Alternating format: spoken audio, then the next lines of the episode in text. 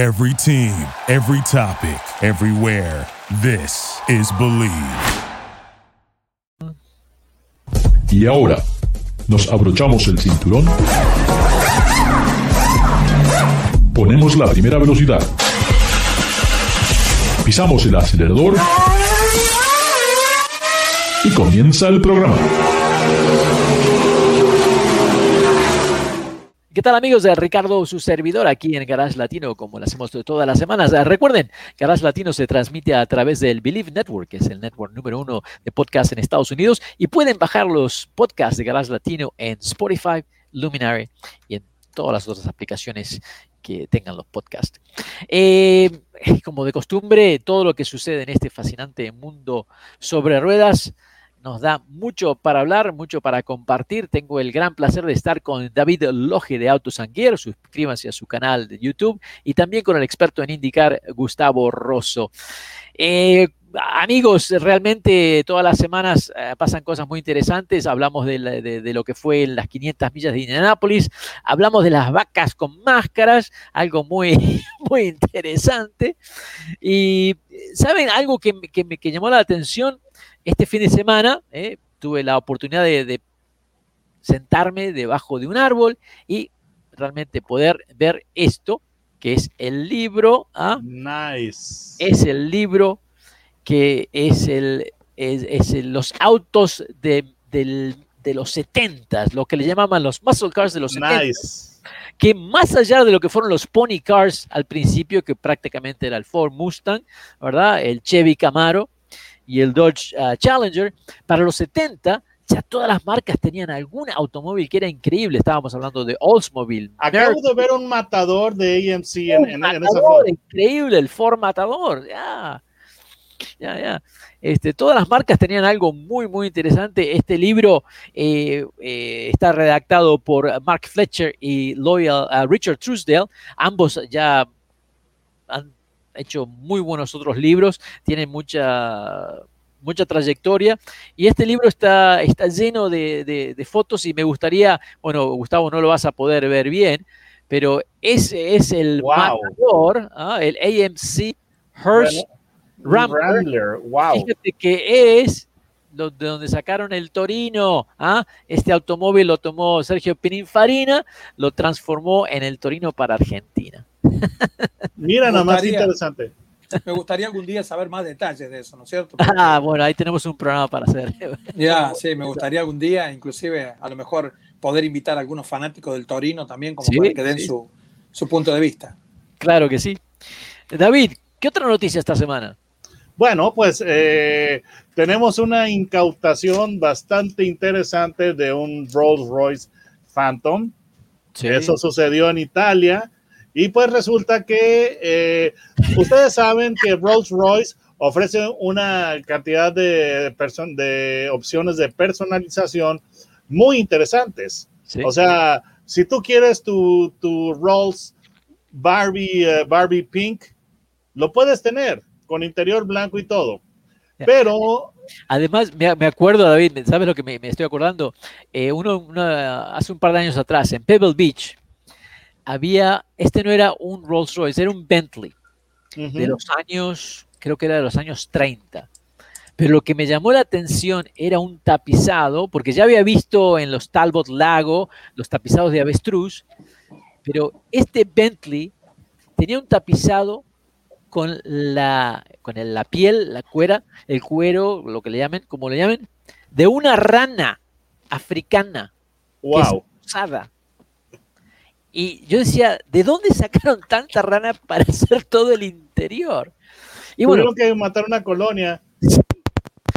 esto de, la personalización de los autos realmente extra lujosos, como es Bentley o Rolls Royce, siempre ha tenido cosas muy interesantes, pero las cosas que se hacían antes y los pedidos que se hacían antes ya no son tan fáciles de poder satisfacer al cliente, me parece.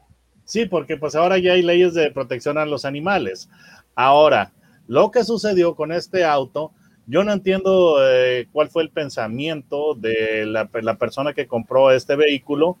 No lo pidió a Rolls Royce que le que hicieran la personalización. Y es que básicamente en marcas como Rolls, lo que tú quieras lo consigues. pero excepto que siempre y cuando sea legal. Entonces con Rolls tú puedes ir a pedir lo que tú desees, pero tiene que ser legal o tiene que estar debidamente tramitado. Entonces no sé por qué razón una persona en Roma compró un Rolls y de Rusia. O sea, suena, suena mal, ¿verdad? Este, ¿Qué opinas, Gustavo? Suena, suena, suena, suena raro que, que está comprando un Rolls en Rusia, ¿no? Sí, es. es hay, hay, hay, para todos los gustos, como decimos. Sí, pero pues eh, simple y sencillamente lo que está pasando es de que suena corrupto, ¿verdad? Eh, convengamos de que hay algunos canales que son más prácticos, ¿no es cierto?, para hacer actividades, actividades que no están de todo respaldadas, ¿no es cierto? Hay algunas ciudades grandes en el mundo muy importantes que se predisponen para ese tipo de maniobras. Sí, sí. Gustavo es todo un caballero porque dijo práctico, no quiso decir de otra manera, él dijo práctico, entonces tenemos que anotarlo en nuestro diccionario elegante, apropiado, Gustavo dice que son eh, prácticos. Entonces resulta que compran este auto en Rusia para llevarlo a Roma, pero todo el escándalo es de que fue un, un proveedor externo a Rolls Royce el que decidió hacer esta personalización. ¿Y, qué fue lo que hizo que incautaran el auto? Tapicería de piel de cocodrilo. Ahora, la tapicería de piel de cocodrilo, tú puedes hacer artículos con ellos, pero tienes que pedir permiso. Tienes que tener permiso eh, previamente concedido para poder hacer interior y este proveedor que era externo no lo hizo. Entonces llega el auto a las aduanas de, creo, Livorno en, en Italia y pues ven que pues el interior es demasiado exótico y lo incautan. Entonces, eh, pues ahora lo que, va, lo que va a pasar es de que muy posiblemente el, el, dueño del auto incautado va a tener que remover todo, todo, el, todo el material de piel de cocodrilo y va a tener que pagar una multa. ¿Y dónde está en este auto la piel de cocodrilo?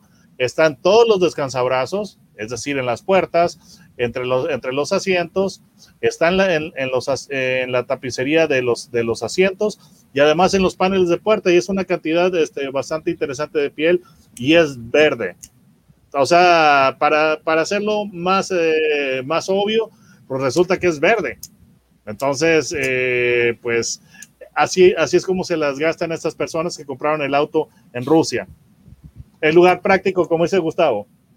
Te, comento que una, eh, tuve la oportunidad una vez de estar en AMG en Alemania, cuando todavía era una empresa independiente.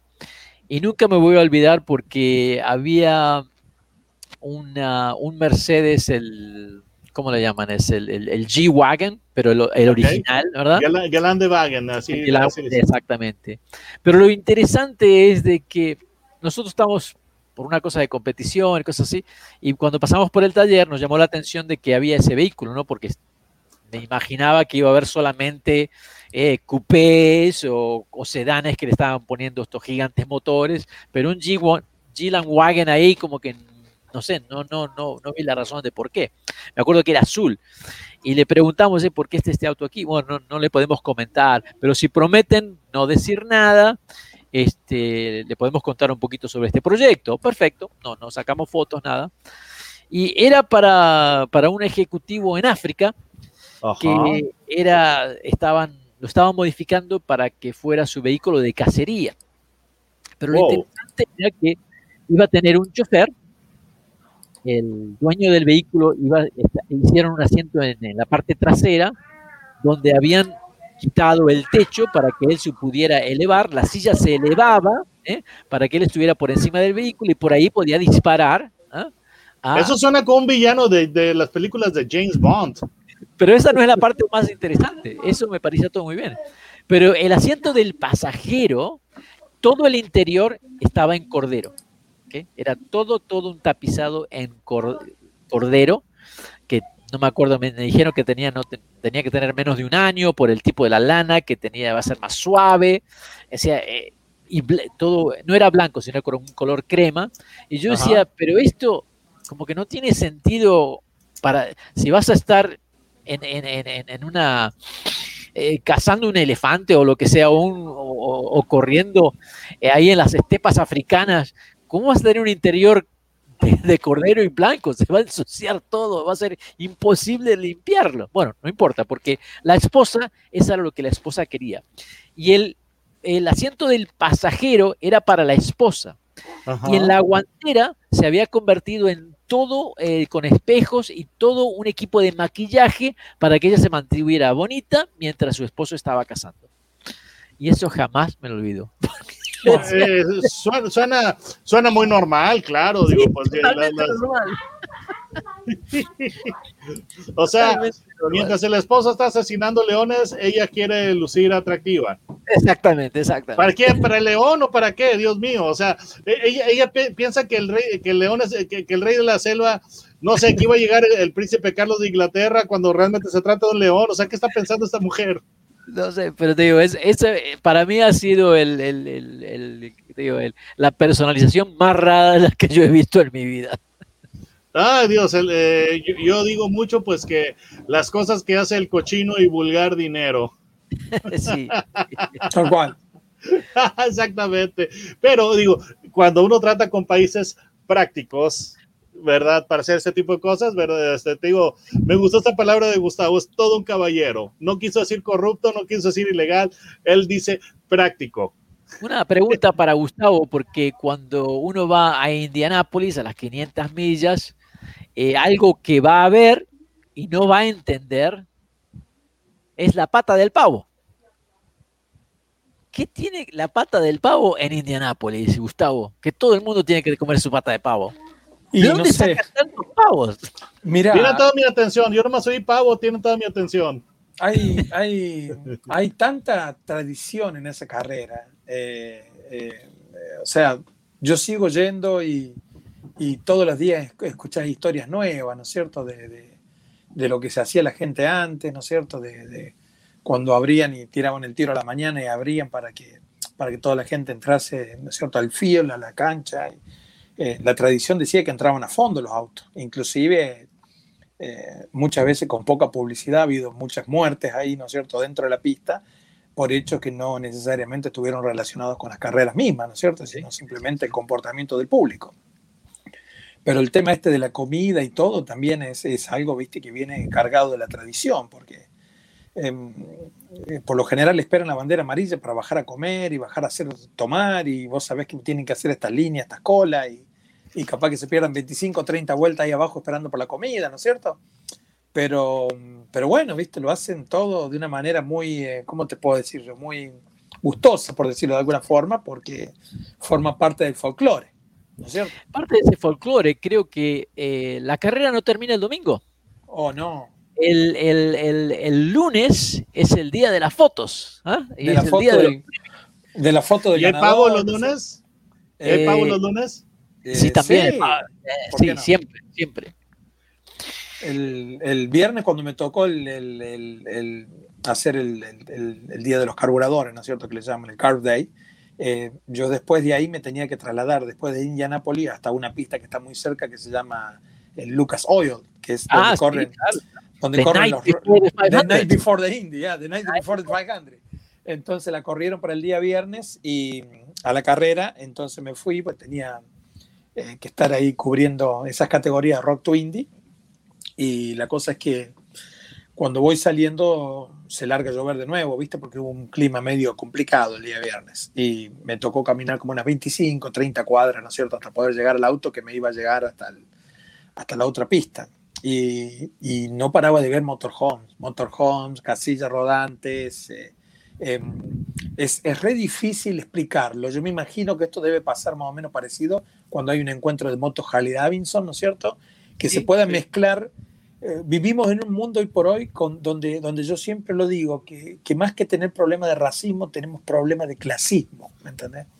Eh, ese es el gran problema que tenemos como individuos, como seres humanos y más en este país, ¿no es cierto? Es como que eh, las clases sociales nos separan o nos juntan o lo que sea, ¿no es cierto? Y, y muchas veces también están incorporadas a lo mejor la orientación política y todo dentro de esa clase social. Y, ver parado un motorhome de un millón de dólares y al lado a lo mejor ver un motorhome que vale 5 mil dólares, que a lo mejor no sabían si iba a arrancar para regresar a la casa. Pero verlos a todos juntos, feliz, disfrutando todo, la verdad que es una cosa que, que no tiene que no tiene precio, ¿no es cierto? De, de, que, todos, de, que todos estén detrás de, la misma parte, que los haga feliz lo mismo, y disfrutando. Y, y, bueno, y estos estacionamientos, el, desde que ha llegado la administración Pence, que le ha dado de alguna manera una renovación, ¿no es cierto?, a la pista, ha arreglado las instalaciones, los baños, los ha tratado de mejorar y ha, invertido mucho también en el tema de los estacionamientos de las afueras. Sí, sí, que para siempre fue un problema. Ese seguro, siempre un problema. Para los que nunca fueron a la pista, ¿no es cierto? Más o menos estamos hablando de aproximadamente unas mínimamente dos cuadras a la redonda fuera de la pista, ¿no es cierto? Que ya es una cosa grande eso se, se ocupa con, con, personas que van y acampan 15 días, 10 días, ¿entendés? 5 días se quedan con sus respectivos motorhome o casilla rodante, carpa, lo que sea, y se quedan a, divertirse, ¿no es cierto? A, disfrutar. Entonces, em, para sumarle lo que me estaba diciendo Ricardo, no solamente todo termina o, pasa por, por, por, el banderazo, de la, el banderazo final de la, de la carrera. Hay todo un folclore, toda una diversión, ¿no es cierto?, que está incorporada que que el fanático real es como que los disfruta a más no poder. Y los tailgate parties deben ser tremendos, ¿no? los uh. tailgates. Es, es, tremendo y bueno, ya este año, bueno, por algún motivo no pudo haber mucha fiesta dentro de la pista, porque todo lo que era el infield prácticamente no tenía público, nada. Pero, pero yo recuerdo eh, gente, ¿no es cierto?, pasándola súper bien, gente a lo mejor que estaba al tanto de lo que pasaba en la carrera y personas que a lo mejor no tenían ni idea de lo que estaba pasando en la carrera porque estaban en otro lado, ¿no es cierto? Sí, sí, sí. sí. Eh, ¿No sabes si todavía está esa señora que hacía una manta todos los años para los ganadores? Ay, yo no sé, hay muchas cosas de la tradición, ¿viste? Y lo que se dice en esta señora... Esta, eh, bueno, la he visto ya un par de veces, está esta señora que ya está mayor de edad, pero hacía, no sé, creo que hacía 50 años que venía haciendo una manta para el ganador de las 500 millas y, una, en, el lunes, eh, una parte de, cuando hacen la, toda la fotografía, es cuando venía ella a entregar esa manta, que me decía, otra cosa más que decía, wow, esto, eh, que eh, lo que es esto un folclore, una tradición que va mucho más allá de lo que es simplemente una carrera. Seguro que sí, y ojalá de alguna manera yo lo deseo de todo corazón. Creo que hay gente que está aportando su granito de arena. Eh, me tocó ver un, un, abuelo, una persona de color, ¿no es cierto?, llevando al nieto a la carrera y a su vez él me contaba, le hice un reportaje que después lo vamos a publicar en, la página Indicar Latinos.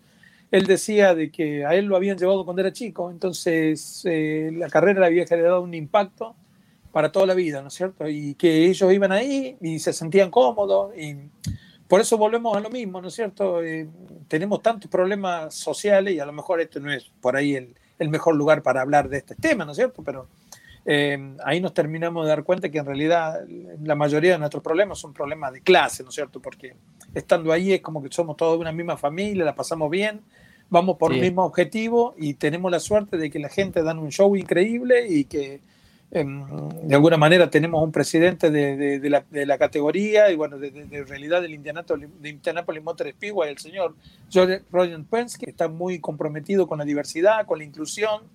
Eh, tuvimos la suerte de tener un equipo de mujeres con Simona del Silvestro adelante, ¿no es cierto? Corriendo, haciendo un papel decente, con los inconvenientes que puede tener cualquier auto, pero pudo clasificarlo. Un equipo debutante, eso es un hecho histórico. Y después también tenemos... Eh, he podido observar muchos crew members, mucha gente de diversidad, personas de colores, entonces eh, a un deporte que prácticamente siempre ha sido dominado, ¿no es cierto?, por, la gente blanca, eh, verle de alguna manera el compromiso, ¿no es cierto?, de poder incluir a más personas, eh, es algo realmente que genera una satisfacción increíble dentro de uno. Oye, Gustavo, y este año, eh, en términos de asistencia de la gente, ¿estuvo limitada, limitado el número de, asistentes? A 135 mil personas, nada más se dice que, que, era lo que había autorizado el, el, estado de Indiana. Inclusive se cuidó mucho también el tema de la asistencia del media, ¿no es cierto? Porque la, la parte de prensa termina también ocupando un lugar, aunque, aunque a lo mejor es un número, no sé, 2.000, 3.000 personas, no, no, no, no, no tienen una dimensión tan grande cuando estamos hablando de 350 mil personas, ¿no es cierto? Es, un número muy pequeño. Pero como lo habían limitado hasta, hasta 135 mil personas final nada más, de alguna manera también la categoría tuvo que ver bien realmente quién entraba a cubrir, qué es lo que iba a estar haciendo y, y de alguna manera justificar esa parte. Pero bueno, ese se dice que fue el número y, y yo visualmente miraba para muchos lados y, parecía como que estaba llena la pista. Sí, sí, eh, se, se, veía que, que, había mucha gente. Eh, y bueno, creo que es, es eh, bueno, fue el primer evento a esa escala en el mundo. En el mundo. sí, entonces yo pienso el, el, otro año creo que ya la, la, la, siguiente edición ya tiene que volver a estar más vivo y más ambiente porque pues ya está, ya está empezando poco a poco la cosa a normalizarse. Entonces yo creo que ya con Full House debe ser un ambiente impresionante, una, una, celebración realmente pues muy especial, ¿no? Y mira, para darte una idea, nosotros usualmente, con, o sea, en este caso que me toca representar al media, nosotros sabemos ingresar a la pista a las 3 de la mañana, a las 4 de la mañana, el día domingo porque si no prácticamente es imposible el tráfico. Y ya a esa hora se empieza a poner pesado. Y lo vas viendo que se va poniendo pesado como que se hace un rush hour afuera a minuto, ¿no es cierto? Se pasan los minutos y a lo mejor pasaste vos, ¿no es cierto? Y después Ricardo te está mandando texto y llegó 10 minutos detrás tuyo y ya Ricardo tenía una cola de dos cuadras para que te des una idea. Y, aparte que también eh, a medida que va pasando ya empieza a las 8, 9, 10 de la mañana, comienzan a llegar los autobuses, porque esta pista hace tanto tiempo que está en esta locación, que bueno, no, no tiene un, una, te, diría, unos caminos que son capaces de, poder enfrentar semejante tráfico. Cuando estás hablando, de, oh, calculo que debe haber más de 150 mil autos que tienen que llegar todos al mismo, al mismo lugar y realmente se complica. Si, si tú tienes que tomar un avión cuando termina la carrera, bueno, te vas a tener que ir antes que termine la carrera, porque cuando termine la carrera no vas a poder salir del speedway. Increíble aún así, mi respeto para la policía, de la logística, ¿no es cierto?, de cómo hacen para poder eh, sacar a todo el mundo de ahí. Y la verdad que vuelvo a repetirlo, ¿no es cierto? Es, es eh, uno de alguna manera se siente un privilegiado de poder vivir en un país como Norteamérica, eso hay que decirlo, ¿no es cierto? Un país de, de primer mundo, pero también con un compromiso grandísimo como, como tenemos en este país ahora que gracias a tener a una porción tan grande de la población vacunada, podemos de alguna manera gozar de los beneficios de poder asistir a un evento público de esta forma. Em, yo, de las personas que vi en la tribuna, muy pocas personas tenían, em, estaban con, las, con sus respectivas em, medidas de seguridad, como quien, como quien quiere decir. La mayoría estaba sin, sin nada en la boca, sin ninguna protección, ¿no es cierto? Y, pero ya vacunados, posiblemente. Pero ya vacunados, sí, porque, porque la pista de alguna manera un mes antes empezó a vacunar gente. Iban ahí, pasaban, tenían un drive-thru, vos venías acá, listo, te miraban, te vacunabas, te seguías en tu auto. Y de alguna manera fue algo que se hizo así, se programó y, y, no hace más nada que, que de alguna manera ratificar el, el, el, el, vínculo y la importancia que tiene esa carrera para el estado de la ciudad, para el estado de, de, de Indiana también y, y, también el compromiso de Roger Pesque de hacer las cosas bien y de, de alguna forma, mantener en lo más alto lo que es ese evento tan importante. Sí, sí, y es un evento sumamente importante. Amigos, amigas, lamentablemente se nos acaba la hora otra vez. Siempre cuando tenemos estas buenas pláticas se nos pasa tan, tan rápido. Quiero agradecer enormemente a Gustavo Rosso, especialista en indicar, y a Autosanguier, David Logia Autosanguier. Suscríbanse a su canal YouTube. Ricardo, su servidor. Eh, la semana próxima quiero contarles de me dieron las llaves de un pequeño, es un sedán muy simple con 706 o 760 caballos de fuerza. Oh, sí, sí, muy modesto, claro, eh, para ir al supermercado, por supuesto. Sí, especialmente para ir al supermercado. Dicen, Dicen que cuando ya tienen más de 300, dicen que ya son un poquito nerviosos, ¿no es cierto? Sí, por eso, por eso que yo ya me estoy poniendo nervioso antes de manejarlo.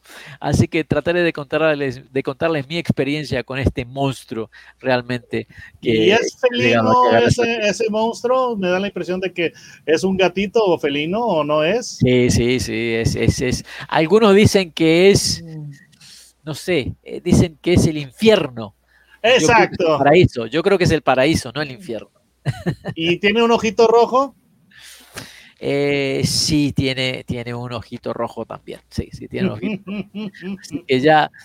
No podemos saber qué es. No, todavía no, porque tengo un embargo, así que no puedo contarles, pero eh, ya la semana que viene podremos disfrutar un poco de eso.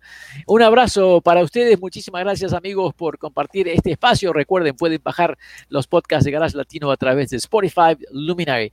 Será hasta la próxima, amigos.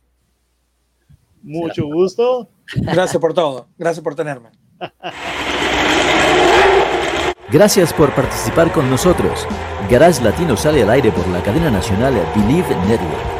Visita la página garagelatino.com, dale un like a Facebook Garage Latino y envía tus comentarios. Garage Latino está disponible en iHeartRadio, TuneIn, Stitcher, iTunes, Luminary y por supuesto Spotify. Así que baja el podcast y compártelo con tus amigos. Without the ones like you, who work tirelessly to keep things running, everything would suddenly stop. Hospitals, factories, schools, and power plants, they all depend on you. No matter the weather, emergency, or time of day, you're the ones who get it done. At Granger, we're here for you with professional grade industrial supplies. Count on real time product availability and fast delivery. Call clickgranger.com or just stop by. Granger for the ones who get it done.